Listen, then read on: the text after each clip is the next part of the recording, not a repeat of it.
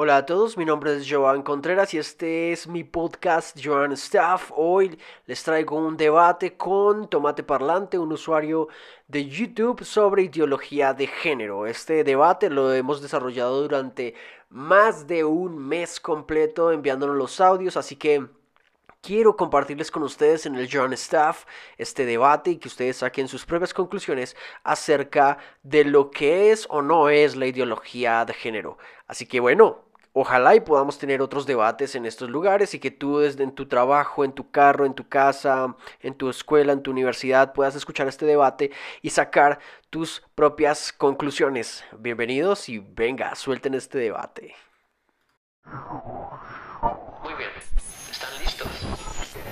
Venga.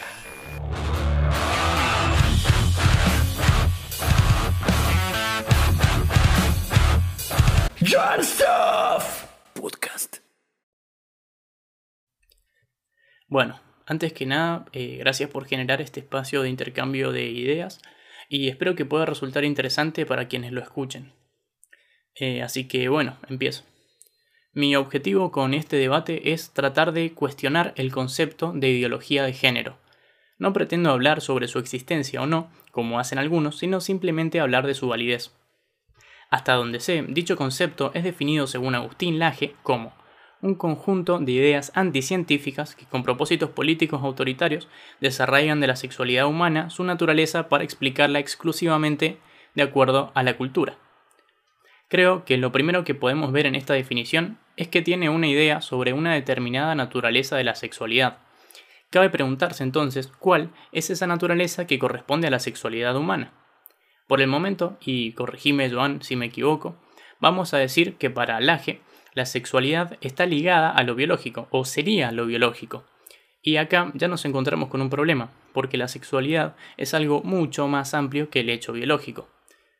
Voy a usar un ejemplo para explicarme mejor. Podríamos analizar una pareja de un hombre y una mujer que tienen relaciones sexuales y centrarnos específicamente en sus respuestas fisiológicas. Esto claramente correspondería al campo de la sexualidad. Ahora bien, si analizamos otros de los comportamientos, expectativas y pensamientos de la misma pareja en ese mismo momento, veríamos que no pueden ser explicados desde lo biológico. A lo que voy con todo esto es que no se puede estudiar la sexualidad humana sin prestar atención a cuestiones sociales, históricas y culturales. Y con todo esto voy a la última parte de la definición de ideología de género. Sobre la misma, tengo que objetar que en realidad nadie pretende explicar la sexualidad exclusivamente en términos culturales. Hacer eso sería claramente un error. Lo que no es un error es establecer el concepto de género como algo que es distinto del concepto de sexo. Por si alguien no sabía, sexo corresponde a lo biológico y género a la construcción cultural que se hace en base al sexo. El primero es, por ejemplo, pertenecer al sexo masculino, y el segundo es lo que significa ser hombre en cuanto a los roles que se practican en la sociedad. Esta distinción, de la cual me gustaría saber tu opinión, Joan, tiene el objetivo de dejarle a las ciencias médicas aquello que le corresponde, o sea, lo biológico, y a su vez permitir a otras áreas, como la psicología, la sociología y la antropología, estudiar al ser humano desde otra mirada. Em, cambiando un poco de tema, también vi que tenías eh, un debate sobre el tema de la disforia de género. Lo escuché y me pareció que tenías muchos argumentos del tipo histórico. Yo personalmente preferiría no entrar en esos temas por el simple hecho de que no creo que nos vaya a llevar a ningún lado. Lo que me gustaría es que fuéramos directo al grano, porque si no solamente vamos a estar debatiendo acerca de la validez que tienen las diferentes instituciones que justifican tal o cual postura. Sí, por supuesto, me parece perfecto que traigamos estudios médicos o psicológicos concretos cuyas conclusiones sirvan para debatir. Pero bueno, con respecto a mi postura sobre esto, yo creo que cuestiones como la transexualidad o la homosexualidad pueden ser explicadas y entendidas con argumentos lógicos, a los cuales todos podríamos acceder mediante la reflexión. Preguntas acerca de qué es la normalidad o cómo se determina qué es una enfermedad y qué no lo es son el tipo de interrogantes que nos podrían ayudar a comprender la tesis que estoy proponiendo. Em, por eso, como para seguir esta línea, me gustaría entender bien por qué vos, Joan, considerás que la homosexualidad o la transexualidad son cosas que pueden o deben ser tratadas por la medicina o por la psicología. Hola, de antemano agradecerte porque fuiste formal postulando tus puntos y eso realmente es ampliamente válido. Quisiera hacer primeramente una breve distinción de lo que sería una ideología de primer orden y una ideología de segundo orden. La primera ideología constata toda aquella eh, forma conjunta de ideas para vivir, una forma de ver la vida y de pensar. Creo que todos somos ideólogos en ese caso.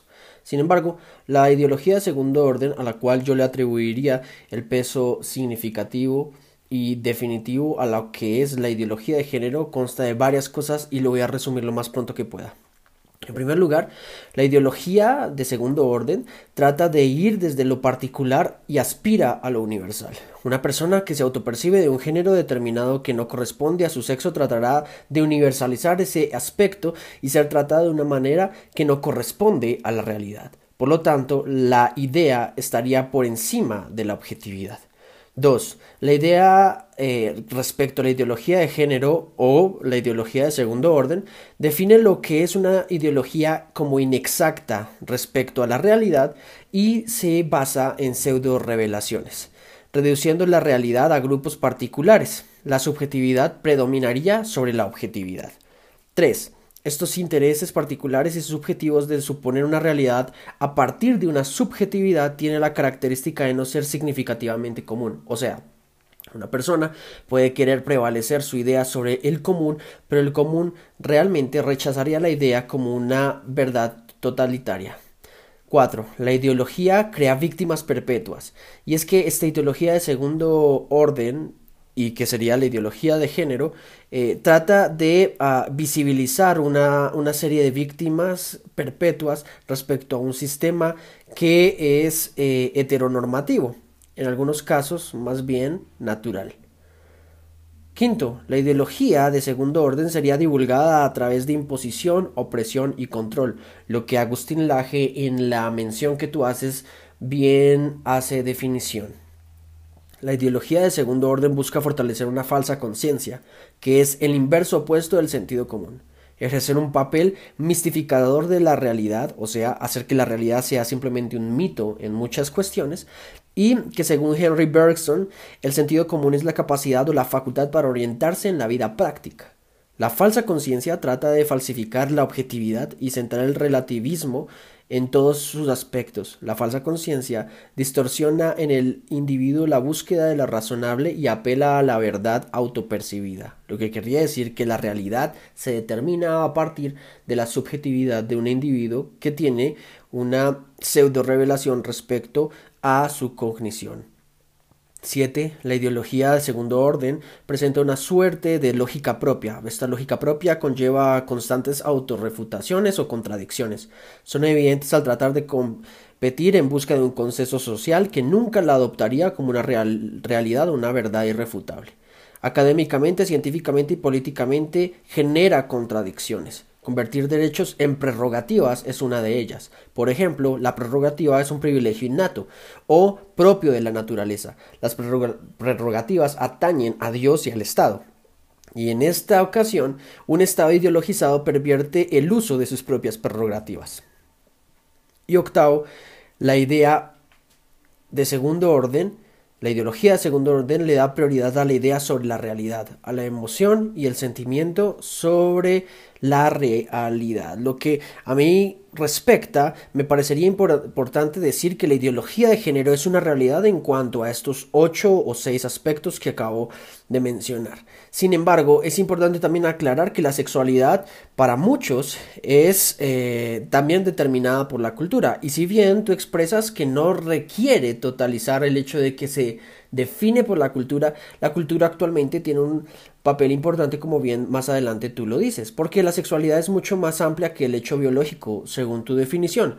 Pero quisiera aclarar algunas cosas. La determinación sexual es inicialmente biológica. La existencia de géneros 106 o 112, si no estoy mal, no desacredita la realidad biológica y genética.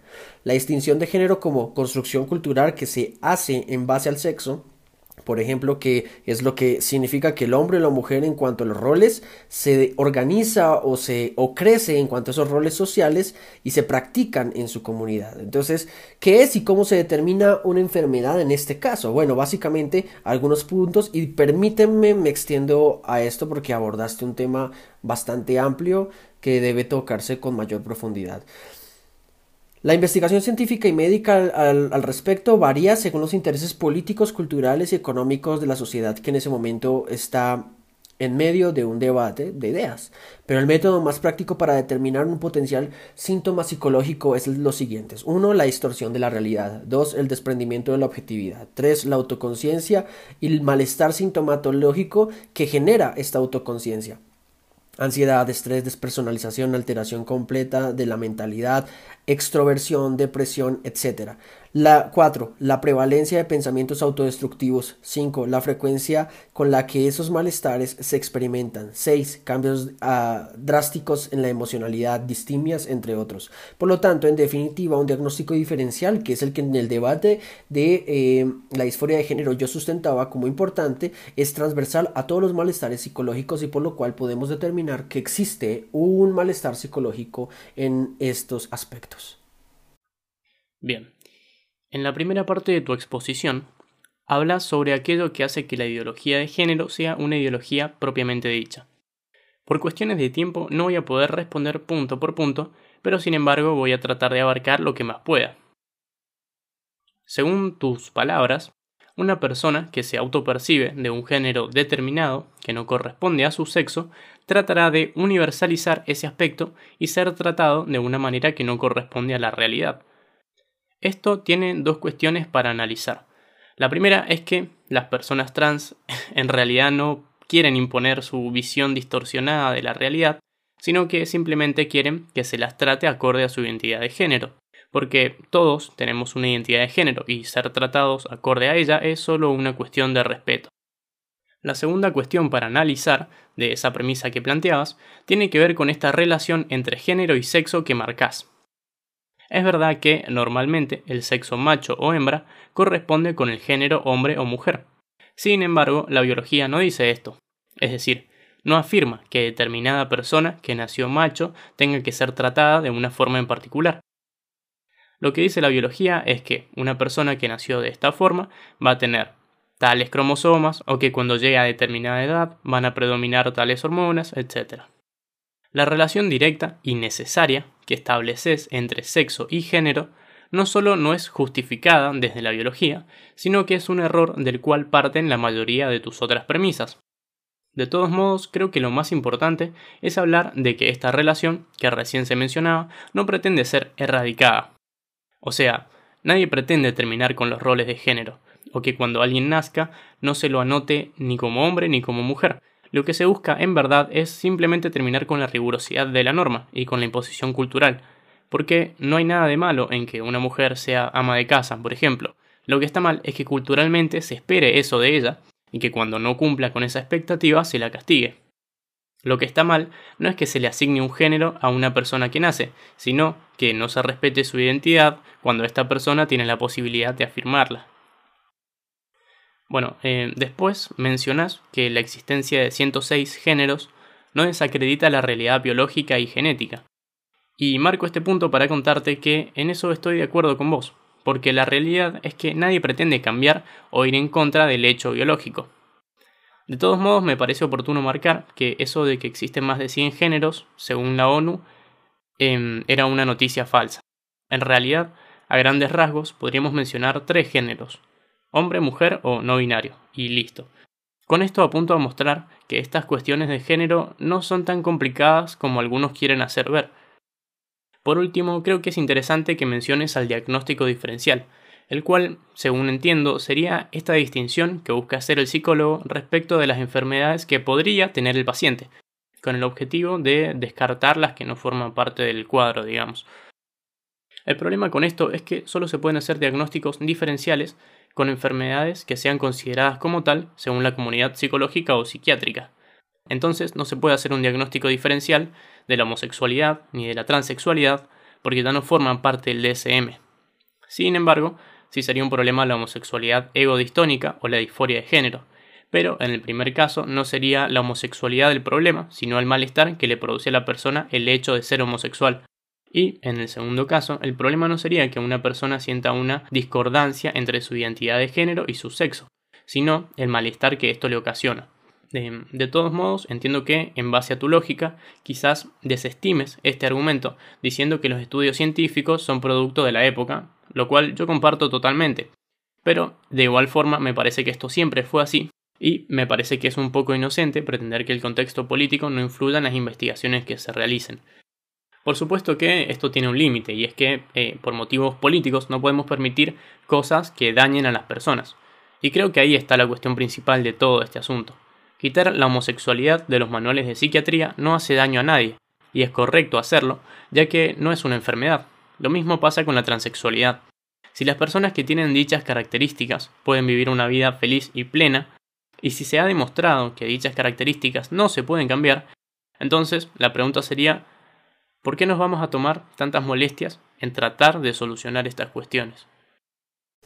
Ok, en primer lugar, tú mencionas que las personas trans no quieren imponer en ningún momento su versión distorsionada de la realidad.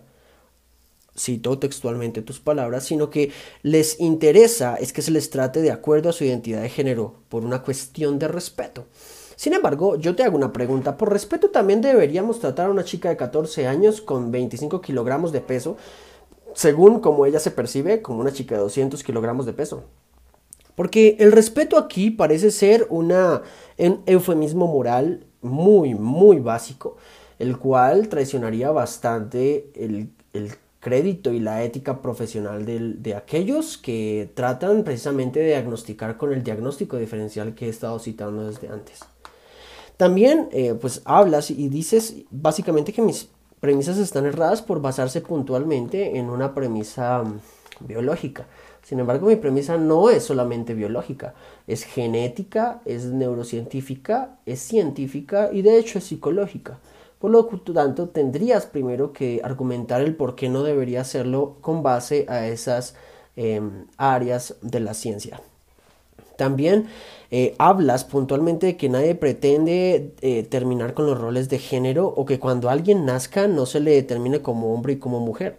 No sé si lo dices inocentemente, sino que de hecho pensaría yo que podrías estar cayendo en una falacia de generalización apresurada. Porque de hecho, por ejemplo, por solo citar un solo ejemplo, en Nueva York, Estados Unidos, el año pasado se aprobó la ley del uso del género X desde el acta de nacimiento y todos los documentos públicos. Lo que querría decir que de hecho, eh, al, poner el género X en las actas y los documentos y tratar de eliminar eh, eh, el género F o M, masculino o femenino, no sé si, si has obviado ese tipo de informaciones que actualmente la ideología de género trata de imponer en su agenda globalista. Respecto a los géneros que yo cité, a los diferentes géneros, tú dices que probablemente es una noticia falsa. Sin embargo, me temo y con tristeza tengo que informarte que la ESI, que es como la estrategia de educación sexual desde la ONU y la OPS para las naciones y que, por ejemplo, Argentina la ha adoptado, en su currículum educativo contiene los 112 géneros, no 106, como dije anteriormente y pido disculpas por ese dato erróneo. Te, te llamaría a eh, documentarte respecto a esta área. Respecto al diagnóstico diferencial, entonces coincidimos en que sí existe un diagnóstico diferencial y que está vigente. Sin embargo, creo que eh, cometes una falacia de autoridad muy complicada al decir que como la homosexualidad ya no está en el DSM, no, debe, no se puede diagnosticar. Sin embargo, me llama mucho la atención esto porque más adelante tú hablas de que yo o parecería inocente pensar que el contexto político no influye con el contexto científico. Pero yo no sé si soy inocente yo o eres tú. Porque lo que sucedió en 1980 a 1983, de hecho, fue una influencia política y cultural para sacar y erradicar eh, la homosexualidad del el DSM. La misma APA lo ha reconocido y muchos de sus principales eh, representantes en su época lo han documentado. Entonces, mi pregunta es, ¿inocente quién? ¿Inocente yo?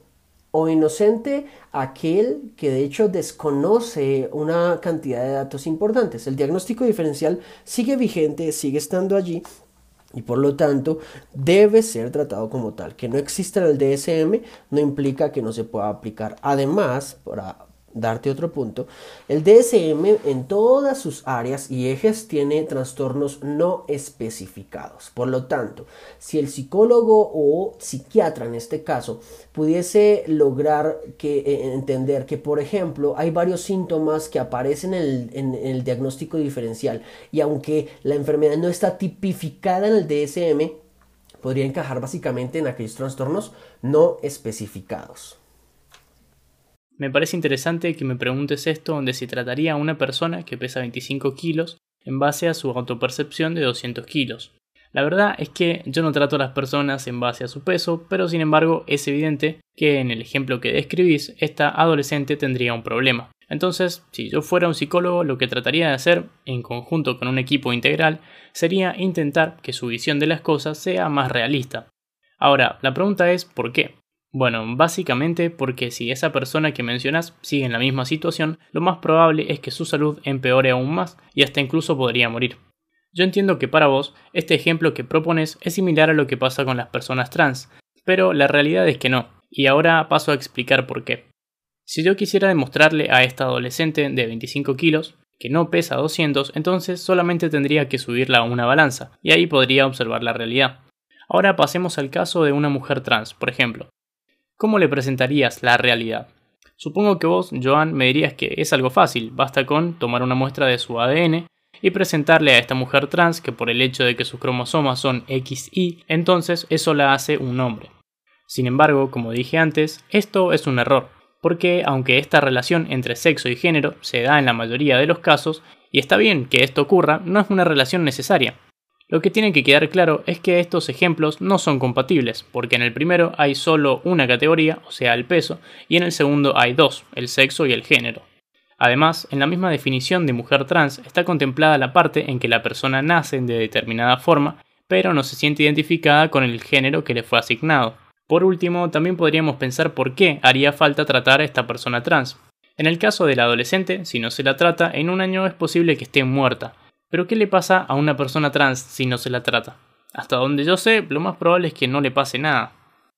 Después, y solo por curiosidad, me gustaría saber, ya que te referís a la palabra respeto como un eufemismo moral, ¿cómo te referirías a esta consideración que se tiene con las identidades de género de las personas?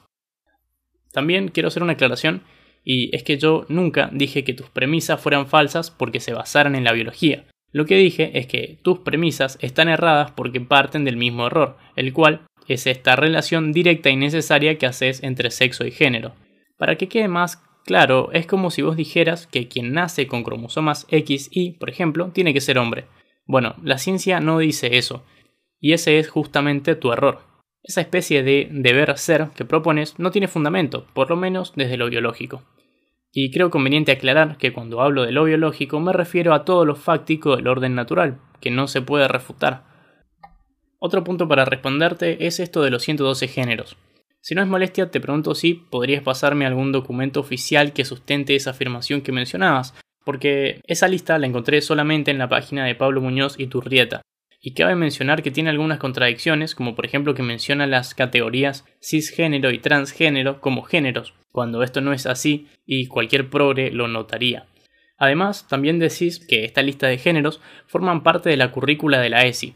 Para que la audiencia sepa, ESI significa Educación Sexual Integral, y acorde a la ley que la establece, en Argentina, es el Ministerio de Educación quien en consulta con el Consejo de Cultura van a establecer los lineamientos curriculares básicos del programa, es más, te cuento, yo tuve acceso al material que estudian, quienes se forman para dar talleres de ESI, y en ninguna parte vi eso de los 112 géneros. Y esto tampoco es una falacia, lo que intento mostrar es que no hay material de nivel universitario sobre esta lista de géneros, y por lo tanto es algo que no están enseñando en las escuelas. Cambiando de tema, en un momento mencionas que cometo una falacia a la autoridad por justificar el hecho de que la homosexualidad no es una enfermedad basado en que no forma parte del DSM. En realidad es un razonamiento tan falaz como decir que X trastorno es una enfermedad porque eso lo dice el DSM. O sea, no es una falacia, de hecho de esa forma trabajan los psiquiatras. Lo que sí sería una falacia sería decir que tal doctor opina que X cosa está bien y utilizar su estatus de doctor para justificar X, cuando ese doctor solamente estaba dando una opinión. De todos modos, como dije al principio, no me interesa debatir sobre la legitimidad de las organizaciones que sustentan a la psiquiatría. Además, como para darte un poco la razón, creo que eso de decir que la homosexualidad no es una enfermedad porque no sale en el DSM es un argumento muy fácil de elaborar y bastante simplista, así que mejor tratemos de ir por el camino más largo, para lo cual te voy a proponer unas preguntas que ya hice antes, pero creo que no se interpretaron como preguntas directas. Dejando de lado aquellas cuestiones metodológicas de la psiquiatría, como el diagnóstico diferencial y demás, mis preguntas son ¿Por qué una persona homosexual que vive una vida feliz y plena en todos sus ámbitos tiene una enfermedad o un problema a solucionar? ¿Y por qué una persona trans que vive una vida normal como la de cualquiera tiene una enfermedad o un problema a solucionar?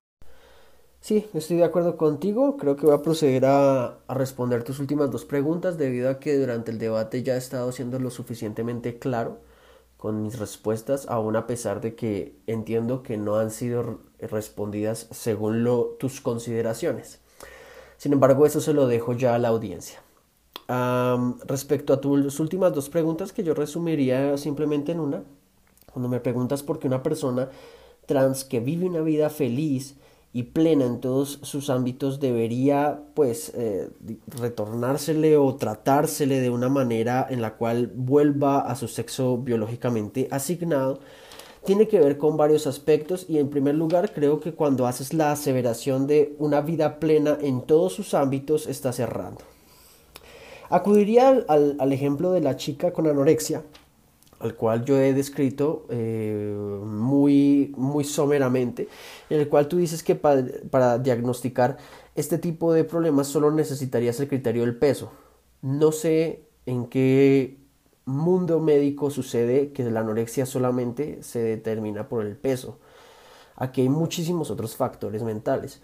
Por lo tanto, el doble criterio que usas para el tema de salvaguardar que de hecho la transexualidad no tendría porque tratarse como una, un trastorno psicológico eh, también es falaz, en el sentido en el que nadie en la vida, en una entidad o, o con ética profesional, diagnosticaría solamente por dos criterios. Eso es demasiado irresponsable.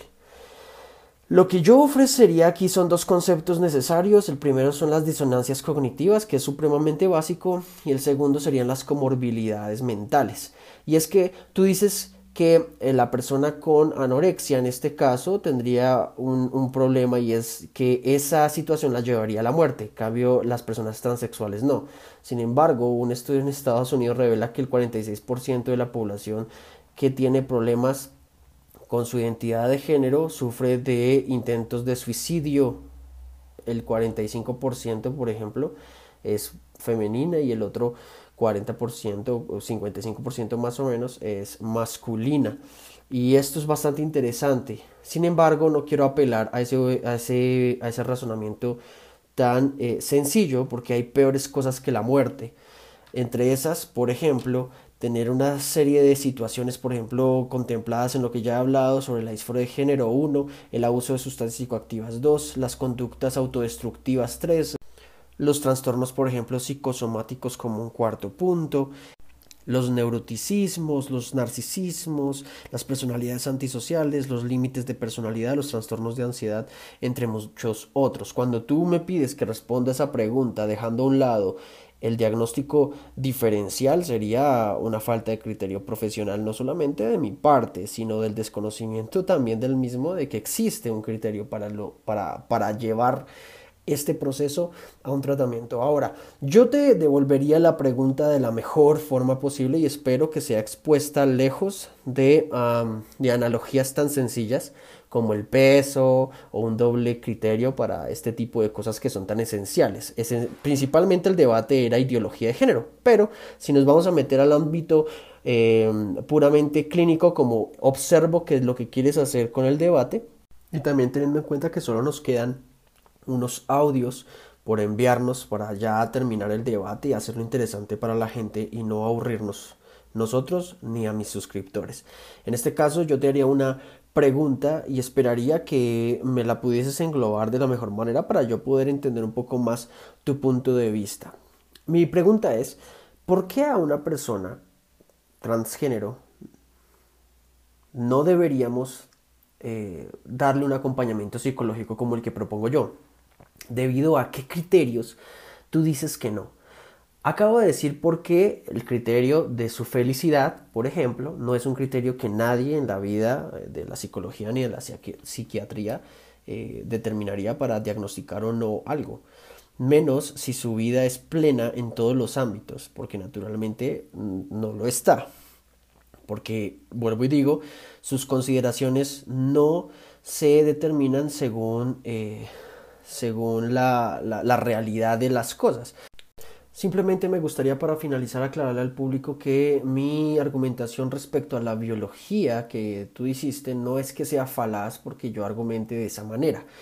Quiero aclararle al público que las definiciones genéticas de lo que es un masculino y un femenino vienen, por ejemplo, desde George Mendel, es padre de la genética, y eh, autoridades, pues, muy importantes que en este caso me toca citar como el doctor Gilbert, que pues desarrolló la biología del desarrollo puntual desde el 2005 y es uno de los manuales actuales muy necesarios para el tema de la genética. Así que no acudo principalmente a un problema, a una falacia de autoridad, pero pues por honor a la verdad tengo que hacerle pues esa aclaración al público y que ya las personas sopesen la argumentación que he dado pues a lo largo de este debate. Primero, sobre el caso de la chica con anorexia, yo no dije que el criterio para diagnosticarla fuera su peso, ya que eso sería un gran error. Quizás lo que hice fue subestimar el alcance de tu ejemplo, pero mi intención era, ya que tanto hablas de la realidad, mostrarte que en el caso de la chica con anorexia hay una distorsión de lo concreto en relación al peso, y en el caso de la chica trans no hay distorsión de lo real, ya que ella no se percibiría a sí misma como una mujer biológica, sino como una mujer trans. Después mencionas un estudio que relaciona a las personas trans con los intentos de suicidio y con otra serie de conductas autodestructivas. Sobre esto me parece conveniente señalar una cuestión epistemológica, y es que, en ocasiones, los datos no dicen necesariamente algo, sino que su significado varía según las preguntas que hagas. El 50% de las personas trans se intentan suicidar. Eso es un dato. Totalmente real si querés, pero, ¿qué quiere decir? ¿Acaso esa información dice que las personas trans tienen una enfermedad? La respuesta es que no. Lo que yo creo, al igual que la gente que comparte este pensamiento, es que la sociedad, al no aceptar a las personas trans, les genera este malestar que en ocasiones las lleva a adoptar conductas peligrosas. Lo mismo pasa con la homosexualidad. Una persona podría sentir malestar por el hecho de ser homosexual, pero, como ya dije antes, el problema no es ser homosexual, sino el malestar de serlo, el cual está generado, entre otras cosas, por la sociedad. Y respecto a esto que decís de que sería una falta de criterio profesional responder a mis preguntas sin hacer uso del diagnóstico diferencial, yo creo que no. Falta de criterio profesional sería no estar actualizado con los avances que se han realizado y no dar espacio a la posibilidad de cuestionar, de cierta forma, la ciencia, entendiendo que esa es la forma en la que avanza. Y aclaro que proponer esa pregunta en los términos que lo hice tiene el objetivo de ir por el camino más largo, es decir, pensar estas cuestiones de las que hablamos al margen de la ciencia y de la cultura. Sin embargo, entiendo que quizás mi propuesta era demasiado ambiciosa y no nos alcanzaría el tiempo para hablar sobre estas cosas.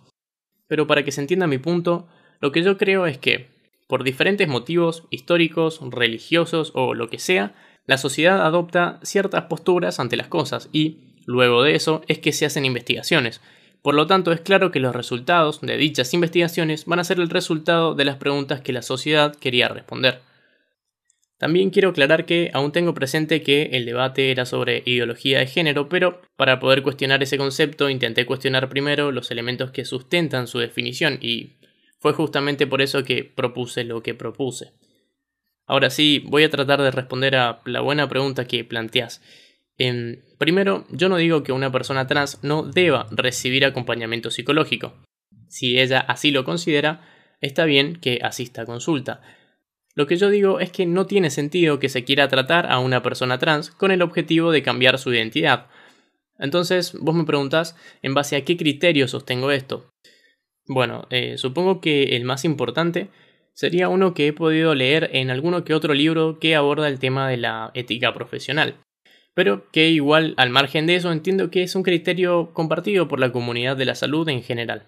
Me refiero a este criterio que dice que vos, como profesional, no tenés la obligación de ayudar al paciente, pero tenés la obligación de no hacer que empeore.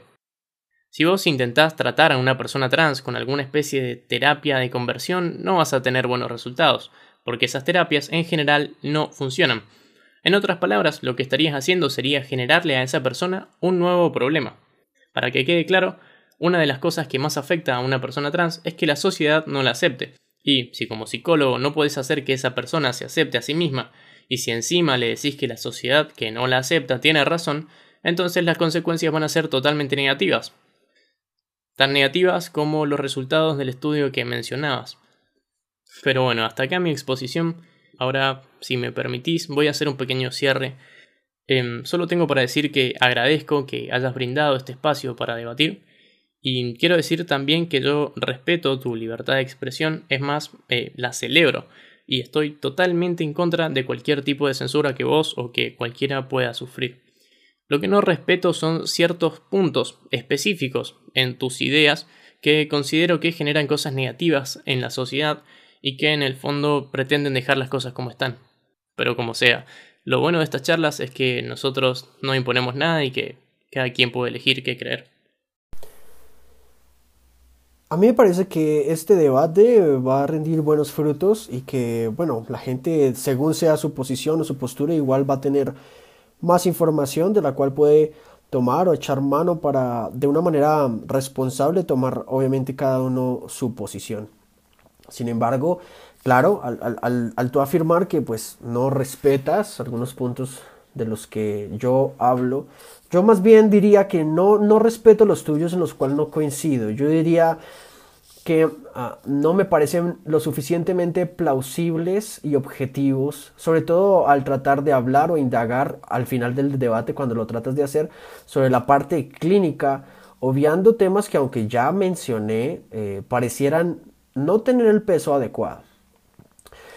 Respecto al, tema del criterio profesional y la ética profesional que nombras que has leído y sé que la conoces, eh, yo te diría que es, es, importante tener en cuenta, y esto si quieres en algún otro momento lo podemos dialogar, en, en, el actuar profesional, no todo lo que te cuentan o no todo lo que te cuentan desde lo que a ti te gusta es lo, es lo correcto. Precisamente hay muchos profesionales que nos desarrollamos en otras áreas en las cuales hoy por hoy no podemos decir abiertamente que sí estamos haciendo un trabajo terapéutico importante y que los resultados que tenemos en nuestras terapias son efectivos. Porque, en primer lugar, la ideología de género que al principio describí no solamente buscará censurarme, sino buscará criminalizarme eh, y sacarme eh, del ambiente académico y del ambiente competitivo en lo laboral desacreditarme como profesional entre una de esas cosas que bastante sí me ha pasado eh, por parte de estos ideólogos de segundo orden que a pesar de creer que no existe tal ideología, lo que hacen es usarla de una manera paradójica y contradictoria para así censurar la opinión del otro. Sin embargo, claro está, y voy a dejar muy en claro esto, que la persona trans o la persona que no se identifique con su, con su, con su sexo y que pueda hacer de su vida privada lo que desee y lo que le plazca es algo que yo respeto. El, el, tener puntos de vista diferentes no hace ver que yo sea o menos tolerante o sea menos respetuoso. De hecho, tengo amigos que son homosexuales y que con orgullo puedo decir que son mis amigos. Sin embargo, el problema aquí es tratar de imponer una cosmovisión, más que una cosmovisión, una ideología totalitaria que busca socavar los ambientes sociales, políticos y académicos y aún médicos desde lo ideológico y no desde lo científico, porque normalmente en estos ámbitos se escucha mucho eh, el uso de esa retórica. Todo es científico aquí, pero cuando estamos dentro de la academia y cuando puedes estar dentro de la academia y dentro del ejercicio de la ética médica, te das cuenta que los resultados no son exactamente los mismos que la oratoria eh, se usa para este tipo de debates. Al final de cuentas, cada quien puede tomar su punto de vista y sin embargo, eh, al, discrepar tanto en, este, en esta opción, Igual tengo que también agradecerte por, por, acceder al espacio y que después de todo este tiempo hayamos podido culminar satisfactoriamente nuestro debate. Te agradezco y te felicito por tu manera elocuente de, de hablar y de forma de expresarte tan acertada. Eh, a todos los oyentes de Opinión y Pensamiento, gracias por estar aquí, por haber compartido un rato con nosotros. Saquen sus propias conclusiones eh, comenten con respeto y con amabilidad y sienten su postura de la mejor manera posible. A Tomate Parlante, darles las gracias nuevamente, igual y dejar la puerta abierta para debatir otros temas eh, en torno a, una, las cosmovisiones que probablemente él no comparta. De la misma manera, en mi canal está abierto para volver a retomar un debate sobre temas diversos y que pues el público pueda verse enriquecido con estos temas. Ya saben chicos, de aquí pueden ustedes aprender, los debates se pueden llevar en orden sin agredir a la persona, sino atacando las ideas principalmente. Todos saquen sus propias conclusiones y nos vemos en una próxima. Gracias. Ok amigos, ese fue el debate que sostuve con Tomate Parlante, espero les haya gustado, si es así por favor compartan este eh, podcast con todos sus amigos. No dejen de seguirnos, por favor, en Spotify y Anchor, en todas las plataformas que distribuyen este podcast. Yo soy Joan Contreras y esto fue el Joan Stuff. Nos vemos en una próxima.